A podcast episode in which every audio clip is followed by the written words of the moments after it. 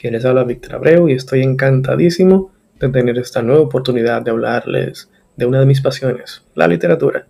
En esta ocasión estaré comentando sobre un autor algo peculiar y un libro bastante controversial, Gustave Flaubert y su novela Madame Bovary.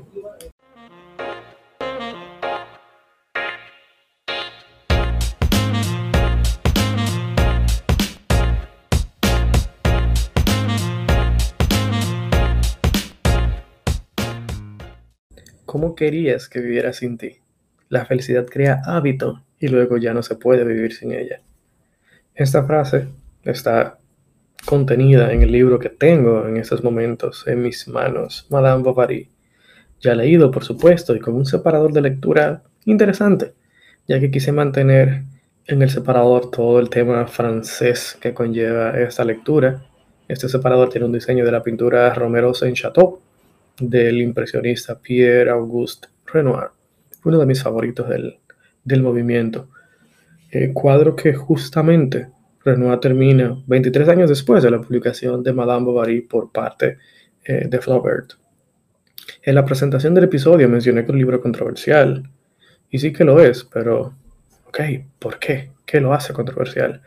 Bueno, es que Gustave Flaubert escandaliza por así decirlo, los ánimos franceses en el año 1856 con una historia que retrata a una joven esposa, como era costumbre ¿no? en esa época, esos matrimonios tan jóvenes y hasta no hace mucho aquí en nuestro país, República Dominicana, que dicho de una manera sencilla, esta joven se aburre de su reciente esposo y va buscando amante tras amante.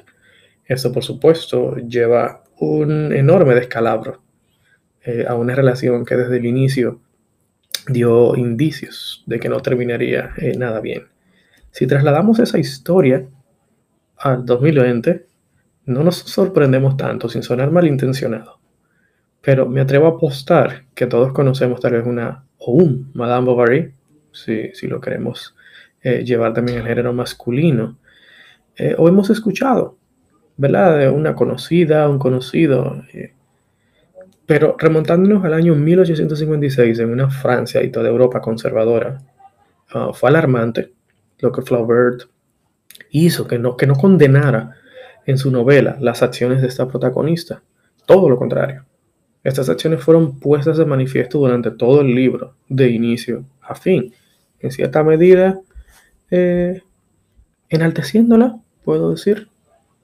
Y es que a pesar de todo eso, Madame Bovary es hoy en día una de las novelas francesas más importantes y que marca una pauta importante en el realismo literario que surge justamente en Francia a mitad del siglo XIX tras la Revolución Burguesa de 1848, o sea, apenas ocho años antes de la publicación del libro. Pero junto a Gustave Flaubert puedo mencionar también a dos grandes que contribuyeron bastante um, al realismo literario, que son Honoré Balzac y Stendhal. Que no se llamaba Stendhal, eso fue su nombre artístico. Era Henry Bailey. Um, este movimiento del realismo literario se extiende fuera de Francia y se le unen trabajos de escritores británicos como los de Charles Dickens, de quien justamente era el segundo libro del club de lectura del mismo mes eh, en que le fue Madame Bovary, Grandes Esperanzas en el caso de Dickens.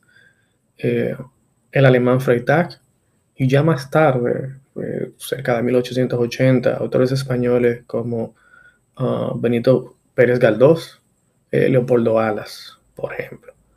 Pero, pero ya volviendo al libro, nuestra Madame Bovary, que no sé si podemos llamarla o no heroína o villana, o verla simplemente como un retrato impersonal de una circunstancia, de una realidad miserable, eh, este personaje no tiene muchas esperanzas tras el propio aburrimiento de estar casada con un doctor que poco o nada le interesa el tacto con su esposa, más allá de lo estrictamente necesario y más enfocado en el qué dirán que de su propia vida matrimonial. Sin intenciones de dar un gran spoiler a aquellos que aún no se han leído la novela, quiero mencionar que Emma, que es el nombre de Madame Bovary, pues se convierte en un punto de la trama, en una víctima pero víctima de su propio entusiasmo, ya decidida a la infidelidad, se deja arrastrar por un aristócrata terrateniente de nombre Rodolphe, pero este solo quiere con ella una aventura, cosa que ella no logra identificar e incluso planea fugarse con él. Pero bueno, este, si se puede decir así, le deja las maletas hechas, no puesto que, que no se le da, no se le da el, plan a Emma de, de poder fugarse con él. Flaubert posiblemente sin saberlo se anticipó una técnica narrativa nueva, reproduciendo la realidad del personaje desde los ojos de un observador. Eso en lo personal a mí me encantó. Me gustó muchísimo cómo lo, cómo lo pudo manejar. Otro aspecto interesante de la novela es que tras su éxito rotundo, se acuñó con el tiempo el término bobarismo para referirse a una confusión de la realidad con la ficción de las novelas. Interesantísimo, ¿no? Espero poder motivar a más de una persona a leer esta magnífica novela. Aunque siga adelanto, que puede incomodarse un poquito con Emma o con Charles, quien es el esposo de, Emma. Eh, en el club de lectura fuimos tocando algunas impresiones y lo común era ah, sentir esas incomodidades con los personajes. Pero, pero incomodidades no necesariamente en el mal sentido, por supuesto, aunque a veces rabia contra el proceder de ciertas acciones, no contra el trabajo de Flaubert propiamente dicho, o sea, no contra la novela, más sí con esos personajes, esas situaciones que, adrede, por supuesto, eh, Flaubert trató de esta manera en la novela.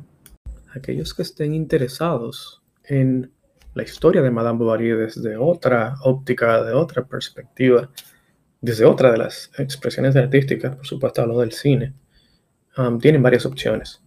Siendo posiblemente la, que más recomiendo la dirigida por um, Sophie Bartis del 2014, donde eh, protagoniza eh, Mia Wasikowska en el papel de, de Emma. Esa es muy, muy buena. La vi justo cuando terminé el libro para tener esa perspectiva también. Y me encantó la manera eh, en que se trató la película. De verdad, algunos aspectos que supieron obviar y fue, fue bueno. Fue bueno. Una gran parte introductoria sobre la historia de Charles que se toma un tiempo prudente en el libro, si bien, por supuesto, al lector le ayuda mucho para poder, vamos a decir en cierta medida, mm, justificar las acciones de Charles, conocer el, el proceder, por qué él era como era en el libro. Eso, ese flashback, ese, esa historia de Charles en el libro es importante. Sin embargo, en la película no. Y qué bueno que no la pusieron, de verdad. Estuve muy de acuerdo con eso. Y, y, que la película inicia desde el final, de esa situación que tiene que atravesar Emma. Ya al final de su historia, es por donde empieza la película, entonces luego va en modo retrospectiva. Eso fue una genialidad en realidad. Así que recomiendo sobremanera la versión de 2014 para aquel que quiera darle la oportunidad en la versión de cine también. Hasta acá llega mi análisis, mis comentarios sobre Madame Bovary, este tremendo, fenomenal, genial trabajo de Gustave Flaubert, que sin lugar a dudas recomiendo a todos, a todos que lo lean. Les recuerdo que sdcule.com es la primera plataforma en línea para intercambios de libros en la República Dominicana. Ahora, por supuesto, también venta de libros, pueden adquirir tazas y separadores de lectura. Descargan el app disponible para iOS y Android. Pueden seguir la cuenta oficial en Instagram, arroba sdq.le. Den likes, comenten, compartan, pero lo más importante, lean un libro hasta el próximo episodio de SDQL, el podcast, en el que posiblemente esté hablando sobre mis libros favoritos. Así que nos vemos.